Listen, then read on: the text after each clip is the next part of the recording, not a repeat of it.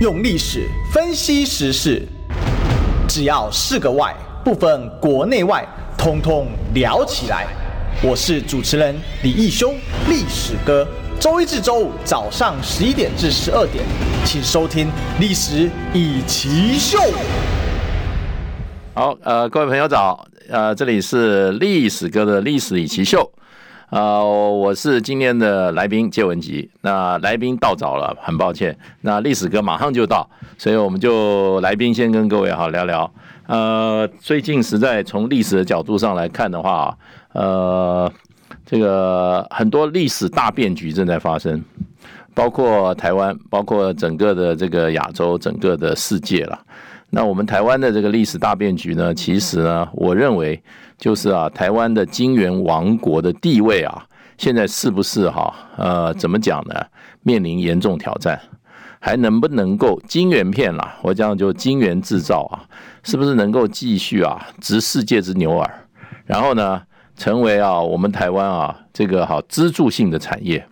你知道台积电啊，这个公司，我记得我看到的记录，台湾整个 GDP 好像百分之六啊，都是一个公司啊。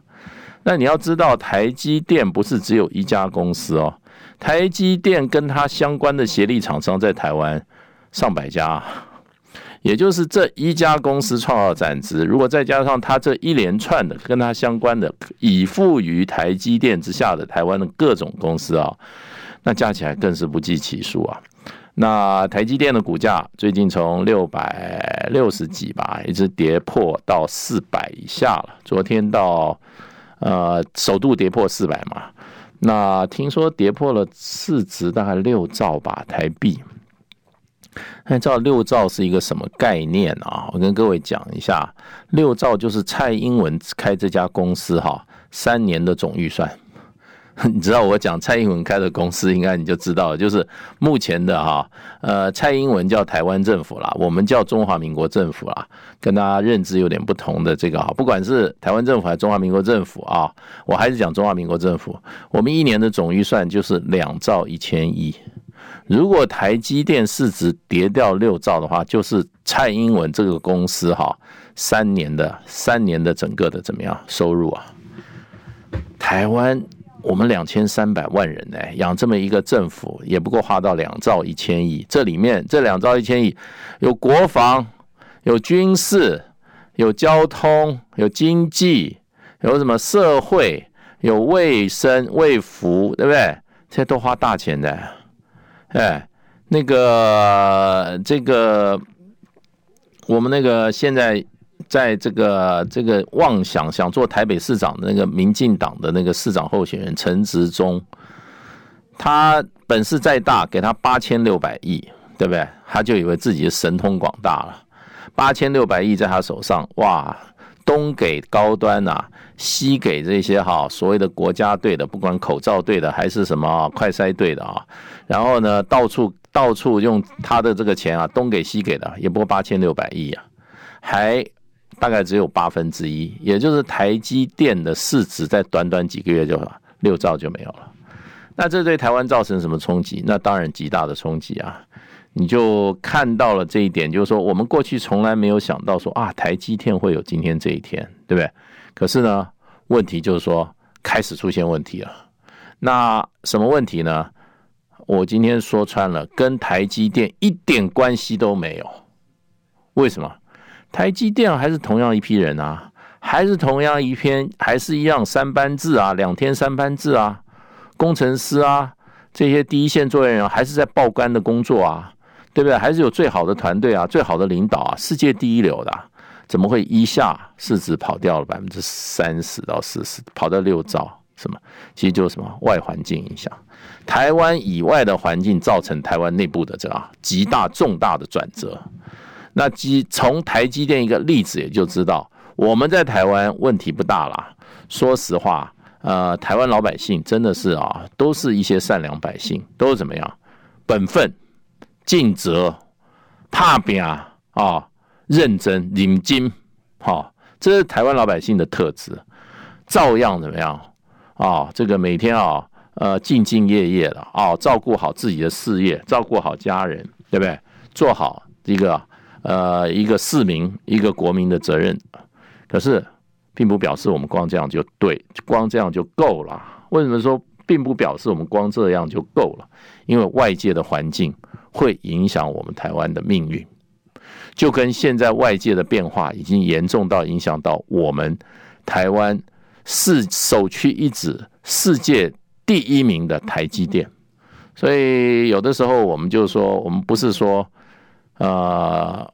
反对自扫门前雪了，大家本分一点是没有错了。可是呢，我们事实上啊，真的应该啊，要很注意世界的变化，要看到整个世界变化的趋势，它的大方向是什么，不能跟这个趋势跟这个大方向哈反着走。那更厉害的人就怎么样？你要早一点就看到这个趋势，你早一点看到这个趋势，然后呢，你就知道走哪一条路是对的，要趋吉避凶。那今天台积电这个状况的话，基本上是怎么造成的？基本上我认为就是我们哈，我们我们这个蔡英文政府啊，过去啊一连串的错误的方向导致的，那么把台积电逼上了啊一条对台积电很不利的路。那么相反，我们再扩大一点啊，就是蔡英文也把我们台湾带到一个很不一很不利的一条路。好，我们的主持人，我们热烈掌声欢迎。历史哥，哎，有多不利呢？哈，我们真的要特别感谢大使啊，真的，哎，这个这个还好，这个总是可以跟大使这个心连心一下，对对对对，马上可以接上啊。这个要跟先各位各位听众还有观众朋友道个歉啊，就是前面那个行程呢，这个炸炸裂哦，所以呢导致这个好，再加上塞，今天下雨天了，塞车，塞车塞得很严重，对，所以这个所以导致呢这个有点晚上线啊。但是呢，我们大使这个果然啊，这个主持评论样样精通啊，都不太行，都是两光型。没有这个，我还上过大使主持的节目。那什么时候啊？你忘记了？你帮伟忠哥代班那一次？哦，对对对对对，那一次我第一个想到的这个这最重要的贵宾就是历史哥。哎呀，谢谢大使啊！其实刚才大使讲到，我们最近遇到了非常非常多的困难。我今天早上。啊，之所以炸行程呢，事实上且早上去参加一场这个研讨会的一个拍摄了。嗯，那这个这个他现场讨论什么？他其实现场就是讨论台海的局势跟台湾的未来。嗯，非常非常忧心的。嗯，在就在这个台大的会馆，台大那个校友会会馆，嗯，我想大使知道那里嘛？好，在立法院旁边，对，非常多重要会议都在那里举办。对对对，在四楼。对，哦，今天现场的来，今天现场的都是超级大咖的，都是大使的好朋友哦，对，不少不少位专家哈。对对。那其实哦，大家现在在忧心什么？因为刚才前面大使已经在广播跟我们分享，就说这个国际局势风起云涌，剧烈变化。嗯。老实讲，二零二二真的很魔幻。我每次提到，我都一定要讲这一句话，因为我们也没有想到俄乌战争就这样打起来了。嗯，我们也没有想到北溪它可以敢炸。嗯，更没想到克里米亚大桥它也敢炸。嗯，哦，那这个真的好，那这个炸的，我觉得不仅仅是桥被炸，嗯，管路被炸，嗯，更重要的是。欧俄之间呢，也被炸断，嗯，还有原本的世界局势，我觉得哈，它的框架也被炸断哈。那我想最近有很多的事情啊，呃，这个我们一一来来梳理啊。但等一下我们就来请教一下大神，一个是说这个大桥被炸断，这个只是表面上的问题，更重要的是它所代表的意义跟它后续的内涵。哦，这是第一点哦。那后面我们也可以看到，另外就是说，整个世界原本的体系框架，嗯，是不是也因为这几起的这个爆炸，嗯，事实上它也产生了撼动，甚至开始破碎、瓦解、重组的过程。而这个震荡的过程，对于一个小岛台湾来讲，嗯，其实呃，我们能够应变的，我们的所谓的余裕是很有，是老实讲是很有限的，因为土地小，人口少。可有人不怕啊？真的有人不怕，有人就是想要把，就觉得自己很勇啊，还要冲第一线啊。哎呀，这个就是我最担心的。所以，我们几件事来，第一件事来请教一下大使，就是说，克里米亚大桥爆炸案，凶手抓到了，抓到。哎，这个大师一早应该有看到，这个俄军呢抓到是这个乌克兰国家安全局国家涉入啊，嗯，来搞这事。大师您怎么看这个爆炸案跟这个被这次被抓到凶手，他到底的状况是怎么样？对啊，当然乌克兰不会承认了哈。不过乌克兰问题就是说，他一开始爆炸以后，乌克兰政府有一些高层人员的讲话，嗯，等于就是告诉全世界是我干的，对，而且普选在普丁生日啊，然后乌克兰又生日的大礼，对啊，大礼啊，然后又到处放鞭炮啊，对不对？所以我记得是礼拜六炸的嘛，嗯，对，礼拜天俄罗斯就说破案了，对，很快第一时间就抓到了，就抓到了，他就说啊说是确定了，是乌克兰的特种部队干的，对，嗯，然后礼拜一飞机飞弹就飞过去了，对。有人说是七十四颗啦，乌克兰说七十四颗，俄罗斯说一百多颗。对对，那不过分打了十四个目标，十四个目标，而且哈打基辅，对，打基辅的这个哈金鸡重地，把基辅啊在早上八点多啊，大家忙着上班的时候啊，通通人啊街上的人啊四窜逃到哪？你知道，都逃到地铁站里面去避难去了。哦，这个是苏联时代留下来的特色，啊、特色。所以啊，地铁站当防空洞，当防空洞。所以呢，基本上，呃，我觉得就是说，这一个克里米亚被炸啊，是战局啊直转直下，或者急转直上。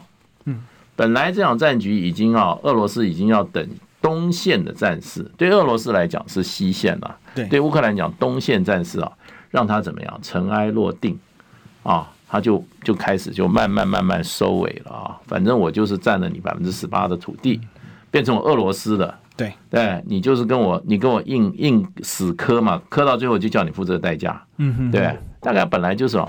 那俄罗没想到乌克兰这个一炸啊，这个这个桥最主要，这个桥是在俄罗斯认定的自己国内的桥。对对，如果说它是属于这个。呃，俄乌边界哈，俄乌边界新的边界附近啊，还没有划定很清楚的边界线的之前呢，呃，那个附近啊，那可能还没那么严重。现在就被就被认定就是俄罗斯呢，所以俄罗斯没有选择的，必须要强硬反应嘛。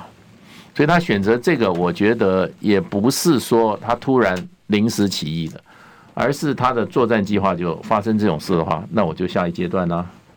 就这次炸哈，我觉得梅德韦杰夫啊，就是普丁的这个亲密战友，也就是是前总统，之前总统，而且他现在是俄罗斯联邦呃安全国家安全委员会副主席啊。嗯，他讲说这个哈特殊军事行动已经进入到新的阶段。嗯，这个阶段的主要目的、主要战战、主要的战略目的就是铲除乌克兰政权。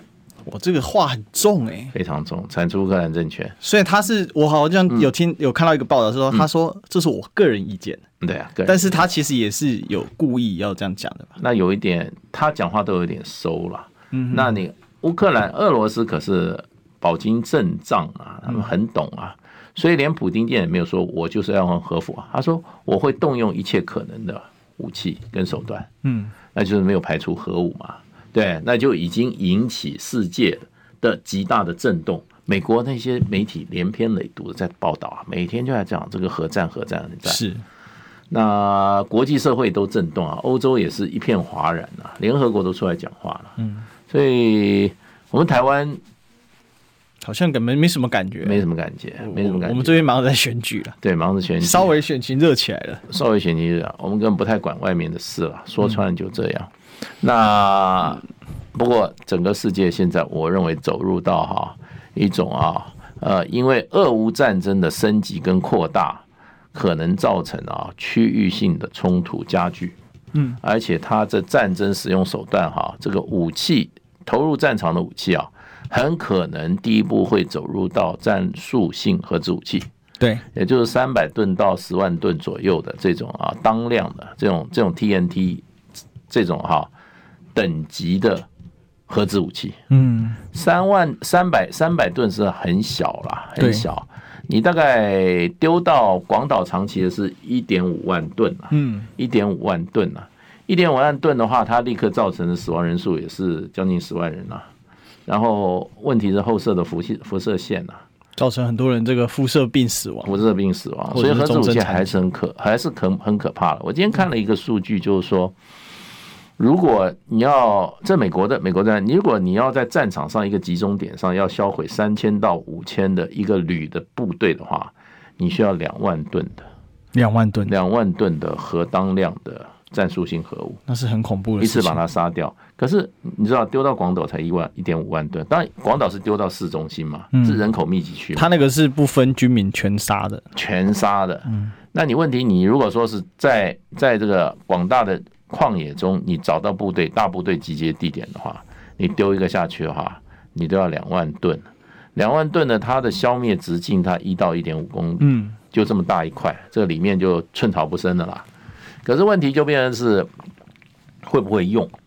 俄罗斯他后来又否认说他要用，嗯，我我现在就觉得俄罗斯真的真的哈，兵者诡道也，嗯，不是那个铁路的轨道，是那个让你吓一跳，就是那个很诡 很诡谲的诡谲的诡，兵则诡道也，嗯，他就虚虚实实，嗯，反反复复，真真假假。那我看他的今天打了那么久啊，作战计划那可是真厉害，一阶段一阶段的这样打，那基本上每一个阶段他都给他自己一个后路，他都给他一个解释的空间。可是你又觉得很明确，又有解释，又有回旋空间。嗯，这种作战目标跟计划的设定啊，你不得不佩服他一个饱经阵仗的一个团队哈，所拟定出来。你现在说有人有人常常说，现在西方国家啦，整个媒体啊，还有很多我们台湾也跟着讲说，哇，俄罗斯一败涂地啊。后面就讲说一败涂地，那那怎么会把乌克兰百分之十八的土地拿走呢？对，对？这怎么叫一败涂地呢？对不对？昨天这个赫尔松，乌克兰部队承认又有三个村被俄军拿回去啊，嗯，又拿回去啊。所以现在增援部队可能已经渐渐的。对啊，逐逐渐，因为其实俄军一开始最大的困扰就是，嗯，他的兵源不足，嗯，哦，在这一场战争里面的话，这个因为普丁他动用的是有限的部队了，大家很多人估计他就十万，嗯，那因为俄国其实有经过一段的这个很大的军事改革，嗯，本来他们的是跟台湾一样是义务役兵制，嗯，那他们现在是以我们很快也变义务役了，对，我们要回去了，对，这个等一下也可以来讨论一下。但是它中期的改革就是先把它转成部分志愿役，嗯，哦，志愿役为主力，义务役为辅助，嗯，其实有一点像我们现在在这个状况，只是当然不一样，因为他俄国是一直都在打仗，嗯，哦，这跟美国、俄国哈，这个甚至包括像法国、英国，他们这个海外的作战啊，这个都是从来没有间断过，以战养战，对，持续打仗的国家，就是他这个这个部队是真的要上战场检验的嘛，嗯，那但是俄军其实他最大的困扰一直都是这个。其实讲白就是经费不够，好，那因为俄国受到很严重的制裁啊，嗯，哦，你如果没有制裁，他就会像沙乌地阿拉伯一样很有钱，嗯，但是就怎么可能放任一个俄国去？有人就开玩笑说，俄罗斯就是一个伪装成加油站的国家嘛，嗯，就是这个这个地方是钱很多。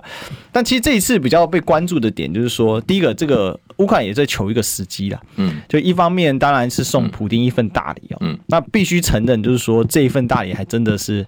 够狠，嗯，可是它有没有一个战略上可以完成的意义？这个是等一下我们来关注。那另外一个就是说，他敢做这件事情，人家就问，美国是同意还是不同意呢？因为现在有两种说法。一种是，其实美国是不太愿意这个战事持续升级，我就苟住你俄罗斯，让你呢这个打的气空力竭。反正我给点钱，我光是靠这个欧洲热钱回流，我都赚得满钵满盆了。那可是乌克兰看这个情势不对，再这样玩下去啊，我们丧失主动权啊。嗯，所以我来来强化一下，呃，来把这个战争局势呢推的。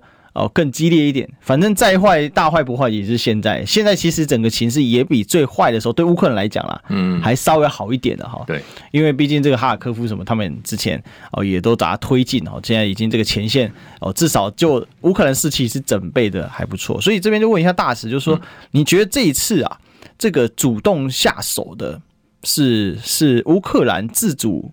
大猪大意啊，那台湾公叫大猪大意，就自己觉得该干这件事来改变一个形式。因为我们一直讲炸这个大桥，其实它的这个实质的伤害有限，嗯，但是政治性的意义极强，嗯，哦，我们都知道战争后面就是一个政治意义。那大使你怎么看呢？是乌克兰主动还是美国主动？乌克兰主动，乌克兰主动，嗯，那有点脱缰野马的味道了。就是说，这次可能最火的是美国吧？最火的是美国，对。哦，因为因为这件事最近昨天我看一个讯息后就露馅了，乌克兰露馅了，是怎么露馅呢？就是乌克兰是政府吧，有人出来讲说这件事情美国事先知情，美国事先知情，事先知情。哦，那以我对美国人了解的话，美国事先知情的话，这件事就不会发生了。因为他就不要这，这不是他的战略目标。他把北溪断掉就是比较重要一点。比较对这件事情，如果美国知情的话，乌克兰就不敢做了。哦，他也不会让乌克兰这样干的话，绝对会阻止你。嗯，就跟当时那个时候把我们中山科学院的核子反应炉。直接派一大队车马进去，把它当场把它拆了，用混凝土把它填了。嗯，这就是美国人。那人把它策反掉了，哎，人策反掉了。所以这一次做，这一次做，我觉得是美国的情报单位跟乌克兰的情报单位会两边会变成反目成仇，没有信任感了。嗯，因为这种事，我我的研判，美国是绝对不会允许乌克兰去做的。我认为美国给泽伦斯基一直两条红线。一条红线，你不能打乌克俄罗斯境内的，你不能打到乌克境内。我现在给你六十公里的海马斯火箭，对不对？或者打八十公里好哈，你方向给我确定好，你绝对不能往俄罗斯的境内。其实要打很容易啊，偏一下就进去了。对，可是他不能打，所以这一条线是美国画给泽伦斯基最重要的一条红线。嗯，泽伦斯基居然犯了这个忌。我认为他会知道跟美国人闹翻脸以后啊，他将来的麻烦有多大。但是他下这个赌注，嗯，一定有他的目标嘛。嗯，他这个目标是不是他是希望让俄乌没有这个，就是说让美俄之间没有一个和解的可能性？因为最近我们知道 G 团体拜登本来说不去嘛，嗯，那现在可能会去，对，那甚至有人在猜说会不会趁机就跟普丁。来一场会外会的一个状况，因为我们也知道上一次这种大型会议就是习近平就是到了 到中亚去啊开这个上合会嘛，上合会的时候呢，其实普丁就这个借借这个机会跟莫迪，还有跟习跟这个习近平啊做了一些交流，那这个事实上也改变了一些俄国在战略上，因为很明显他还会一回来。四周公投就下去了，嗯，然后他整个战略就有做一些调整，嗯，那其当然这些这种可能事前都有沟通，但是最终要确定取得信任，一定是大国领袖之间当面见面把这些事情搞定。对，那在这个状况之下，会不会有人就研判说，可能乌克兰哦，我现在不赶快做点事情了，我到时候我被你卖了怎么办？我觉得有没有可能是这样？其实乌克兰的心态我可以了解，因为他很像我们台独的心态，嗯，台独知道。台湾没有力量去跟中国大陆对决，然后呢，从战争的语境中啊，建立他所理想的台湾国。可是他们有一个幻想，他认为啊，美中开战以后啊，台湾就可以有独立的机会来了。所以呢，既要说让美中开战很重要，那这个这个事情呢，美国会不会上当？也就美中要不要开战，是不是台独可以？可以有这个本领哈，去触发美中开战，我认为是没有这个本领啊，因为美国人没那么傻。可是问题，台独里面就有一批人一直认为，让让美中开战，台湾才有独立的机会，一定要美中打起来才是台湾独立的机会。那这种心态，乌克兰也有很多人有这种心态。嗯，就乌克兰要解救的话，就是必须把北约或者美国直接拖进乌克兰战场。这乌克兰才有机会获胜，专靠乌克兰力量是不可能的。嗯，都已经打到百分之十八的领土已经被俄罗斯兼并了，下面俄罗斯乌克兰的唯一希望就是把美国拖进这个战场里来。那这个最近美国的理论又出来了，就是一个美国人很粗俗的理论，就是说对不起，是狗咬尾巴，尾巴你不要来咬狗，也就是我美国是一条狗。尾尾巴要不要是我决定那个尾巴，那尾巴是谁？尾巴就是乌克兰。嗯，可是现在乌克兰就变成这个尾巴哈，他想要开始有点尾大不掉了。没有，他他变成核心，他来咬这条狗。嗯，所以美国最近这个论调出来，就是说乌克兰搞清楚啊，是尾巴咬狗，不是狗咬尾巴，是不是尾巴咬狗？这个论调当时小布希就用来对付陈水扁的。嗯，他跟陈水扁讲的非常清楚，他说。我美国人要不要？我美国要不要打仗？我美国的是我美国的军人要死在战场上，是我美国子弟兵要不要打仗？是我美国决定。对，你不要想办法，你不要以为你可以，你可以把我们美军被拖入一场战争，这是不可能的。然后接下来就三字经就开骂，哇，这是真的发生的，真真真真实实啊！哇，对啊，我还是 cowboy，所以美国人不是傻瓜。那现在这个这个为什么乌克兰有人这样讲呢？那就是把俄罗斯引诱俄罗斯提升提升这个战争，然后呢，造成一个局，把美国拖进来，把乌克兰把北约拖进来，俄罗斯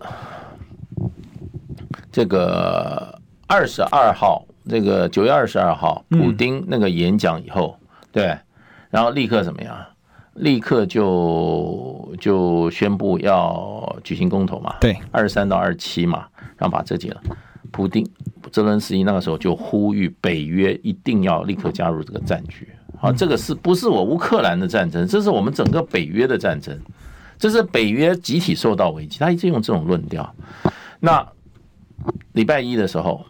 这个礼拜你应该是礼拜一嘛？我们十月十号，俄军空袭了这个啊，空袭了这个用飞弹炸了乌克兰十四个城市以后啊，泽伦斯基打了大概几十个电话，嗯，都是西方国家的领袖，就打给这些北约的，对，他也给普京，也给普，也给也跟也跟拜登打电话，嗯，基本上就是说，现在是你们要真正要帮助乌克兰的时候了，因为现在已经到核战危机了，对，你们不不阻止普丁的话。你们就也会被拖入，他就一直有这个论点，这个论点就美国人看来就是什么，就是尾巴想要摇这个狗，嗯嗯嗯，对，所以我是觉得美国人绝对不会上当，而且这个尾巴将来会被整得很惨，所以你就看美国的风向在变，拜登说：“哎呀，普丁其实也是有点理性的啦。”就开始变了，因为普京有承诺不动用核武嘛。对，那等于其实核武是这个赌桌上面最大的那一块筹码。对，最大的筹码。就像我们的广告是这个广播里面很重要的部分，我们进广告。你知道吗？不花一毛钱，听广告就能支持中广新闻。当然，也别忘了订阅我们的 YouTube 频道，开启小铃铛，同时也要按赞分享，让中广新闻带给你不一样的新闻。用历史分析国内外，只要是个“外”，统统聊起来。我是主持人李易修，历史哥，请收听《历史以奇秀》。欢迎回来，这里是《历史一起秀》的现场，我是主持人历史哥李易修。我们就一起来追寻历史，追求真相。我们今天现场来宾呢，是我们国际事务专家介文吉大使。呃，历史哥好，各位朋友大家好。是这个，其实刚才大使给我们一个观念，就是说。在核武的博弈上面，这件事变成最近的焦点。我们大家也很难想象啊，在古巴飞弹危机之后啊，人类这么无限的靠近了这个可能性的核战啊。因为其实从一个学历史的人来讲啊，任何动用核武，我都是感到非常的悲伤跟呃，老实讲，在心里是很难接受了。好，事实上，如果真的这样玩下去。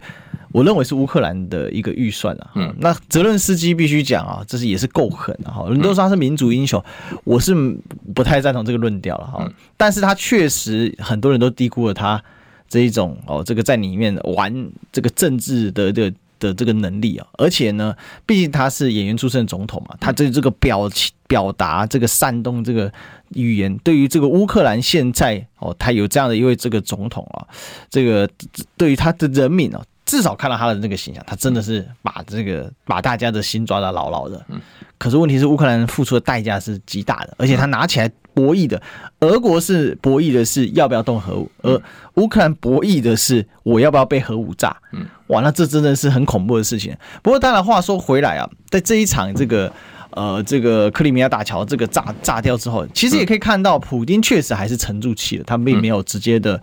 哦，用这个核战术核武去做一个报复嘛？嗯，那当然，他到底敢不敢用？有人说就看他虽小，我我是觉得这种心态真的不要哈。嗯，因为这个十一开三百当量，那接下来回击几百当量啊，一直下去，那个就失控了。好，这个其实就像爱因斯坦说的，第三次世界大战就是核战了。对，那都这下去真的就是不不得了的事情。不过这个问题，这个一炸啊。嗯，那就来请教大师，因为事实上，对于桥梁，虽然一部桥面被炸下去，但是整体来讲也很快又恢复通车。那另外一边当然掉下去要再花一点时间修复了哈。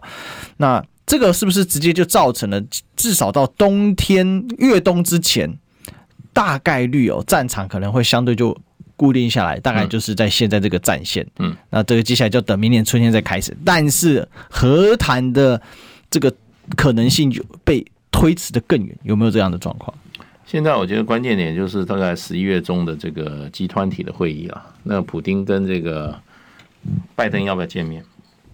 那我比较估算的话，就是说，现在美国如果要对泽连斯基啊施加某种程度压力的话，他会叫乌克兰的军队暂时不能动，对，因为乌克兰军队说实话，呃，没有了武器啊，他就是一群。大刀队啊，就是就是神功附体的义和团啊，他没有榴弹炮，没有弹药，没有海马斯火箭，没有空中的哈情报资源啊，没有这些啊这些这种哈对地面的火炮的这指引啊，乌克兰军队就是义和团了。那可是这些所有的用的工具，现在我全部是美国的。嗯，百分之百美国。哎，他射海马斯是不是？如果他敢乱射，就去查他资资料记录，就就就就就穿帮了。我跟你讲哈，美国这种武器啊，基本上啊，整个是他自己在操作，资料库都直接连线，全部自己操作的，甚至在第一线的部队都他自己操作的。嗯嗯嗯，对他不会，他不会让我，我觉得他不会让乌军拿这个武器的。他送进去不是交给你乌克兰人说，哎，把啊交给你了哈，我走了。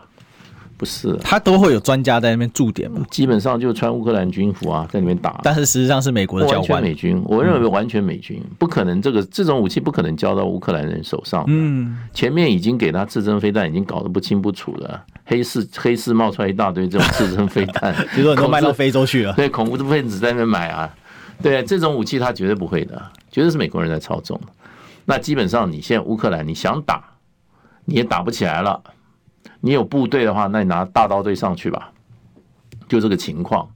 那我认为战局，因为美国要展示他对于这个哈呃普丁的这个这个哈呃一种状况，就是说泽伦斯基我是百分之百控制，嗯，他一定要展示到这种能力以后，普丁才会认真跟拜登来讲话，嗯。对，这个是很重要的，所以，所以我觉得现在十月中嘛，哈，对，到十一月中这一个月之间啊，我倒认为这个战事会比较焦灼，小零星交战，大大战役不会有，美国人基本上就把它压住，而且气候也冬天，今年冬天会比较冷，也也不适合了，嗯，对。然后你看美国最近的讲话哈，呃，就是准备谈了，嗯，拉夫罗夫昨天也讲了，他说我们本来就是。都是愿意谈的。土耳其也给俄罗斯打电话，嗯，嗯，也是要谈嘛。对对对对，都是要谈嘛。那所以现在这个是往谈的方向走，谈谁呢？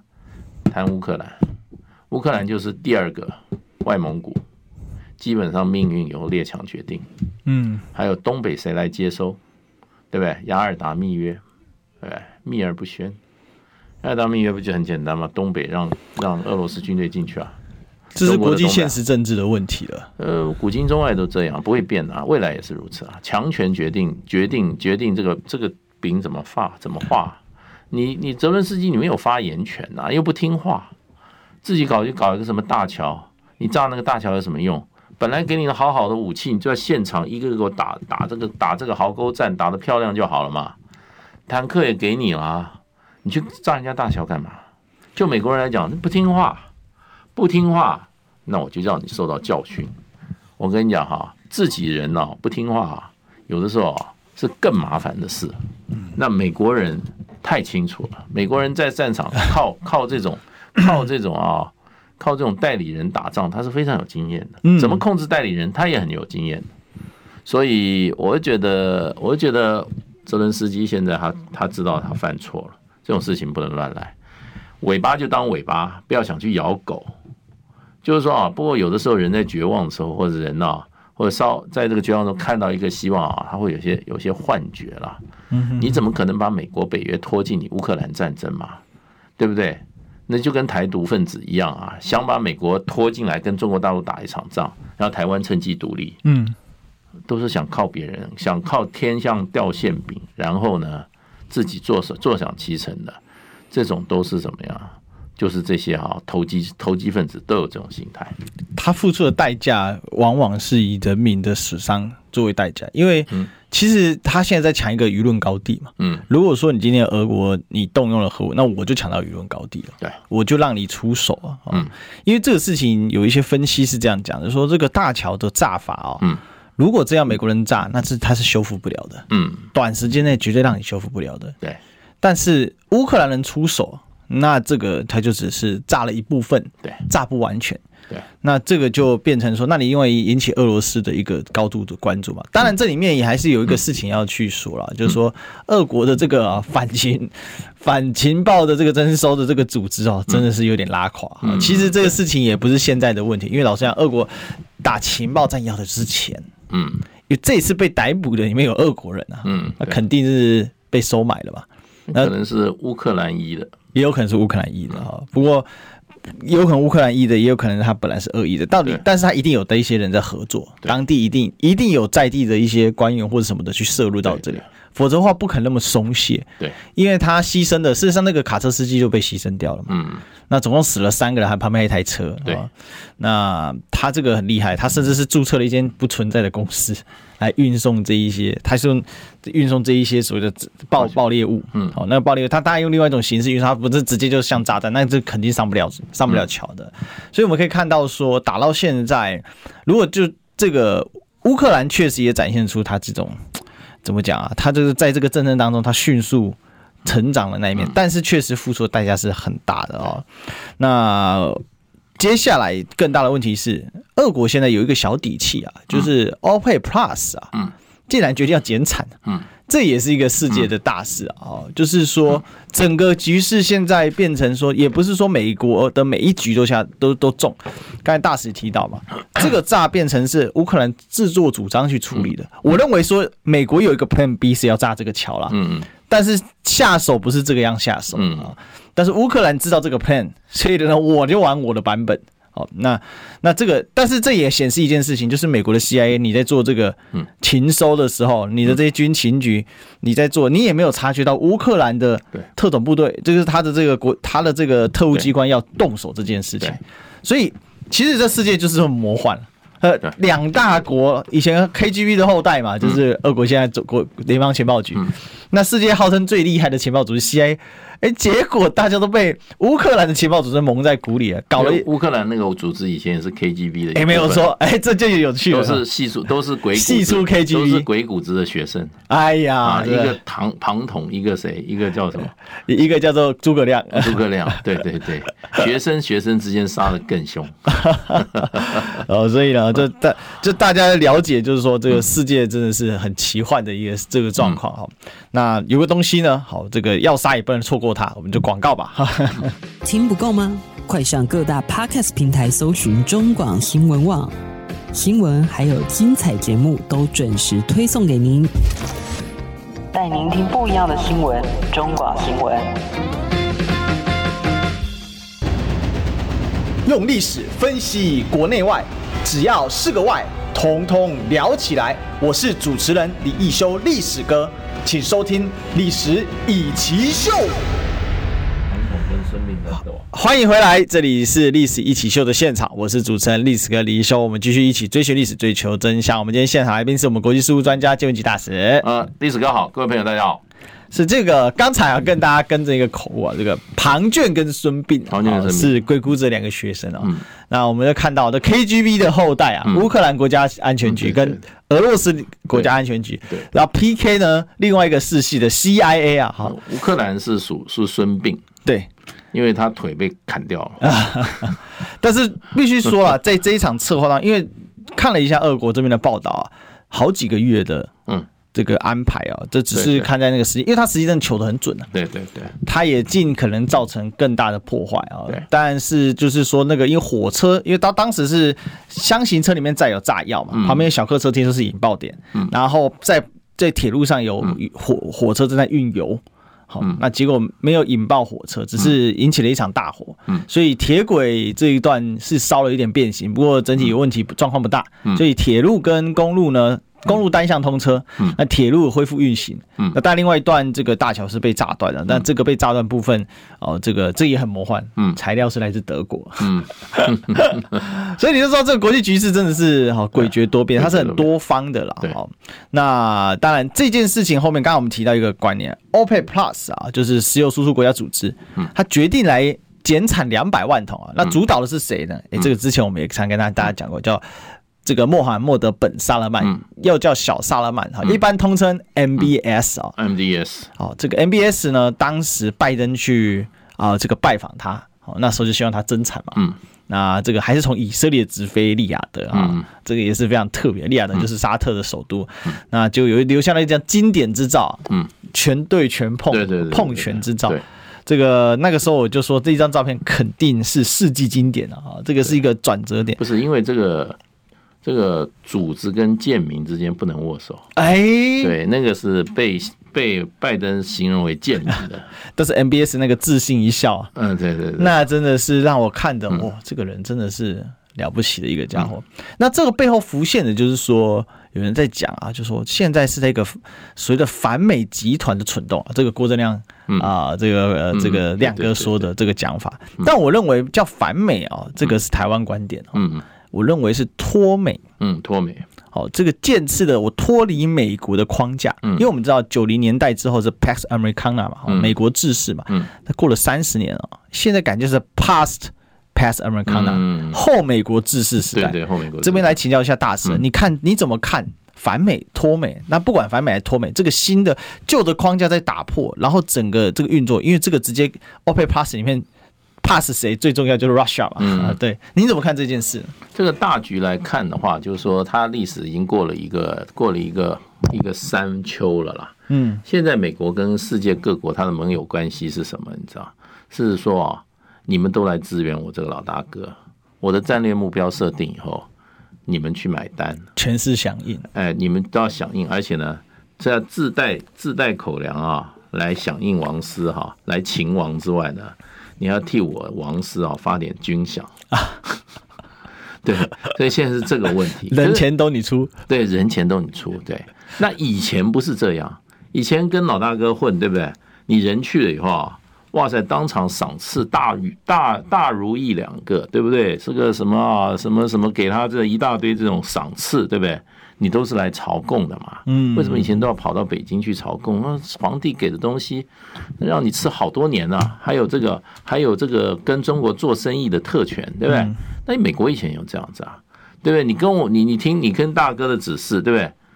要钱有钱，要粮有粮，要枪有枪，通通有，对不对？啊，我还第，我还跟你保证不颠覆你政权，你回家自己去哈，在国内烧杀掳掠，我一概不，我我一概一概不管。你只要听我的就可以。沙乌地阿拉伯就这个情况。对，所以现在沙乌地阿拉伯美国人去见他说：“你增产一点石油好不好？”对，对不对？爱心，你减产一点石油好不好？那他他打算都跟我利益不符啊，嗯，对不对？都跟我利益不符啊。对，另外一方面，我们当时讲好了，你不要管我国内家家务事，嗯，我就跟你，我就跟你做一个君子之交。我所有的我所有的这个石油都用美元交易，对，不接受任何其他币。确保你石油美元的天下，那个时候是个君子之君子，这个 gentleman's agreement，对不对？那你美国美国对我怎么样呢？也不见得对我好，对啊。所以现在慢慢的就出现问题了。嗯，所以美国的，所以美国的这个过去的盟邦系统啊，现在事实上就是说，它被这个 undermine，它的架构还在，对，下面基础流掉。嗯，这就是英文叫 undermine，就是说你你基础在流失，那没有用啊。上面盖那么漂亮，还是很漂亮，罗浮宫啊，不得了啊。下面的基础流掉了，那什么时候垮？就看它一块一块垮，啪，它可能因为架构很大，所以垮的其实不会太快，对不对？不会太快，不会太快。可是呃，岌岌可危了，岌岌可危。就别人不要，别人不要攻它，那他不要再犯这种这种严重的错误。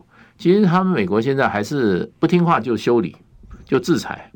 沙乌地这个事情，马上美国就准备制裁了，要报复了，已经报复。他那个法案就是有关这个所谓的这种对于，尤其对于欧派，他所谓的冷这种不公平竞争行为，美国过去有豁免，给他豁免权，我法律不追溯，对，因为认为他这个是一种哈垄断嘛，这种是石油卡特尔嘛？对对。另外，他这个协石油卡特尔很简单，就是独占，把别人都干掉，独占事业。对啊。第二个就是说，你协你就商讨价格，我们三个人，我们把价格都讲好。OPEC Plus 就是赤裸裸的商讨价格，就商讨价格。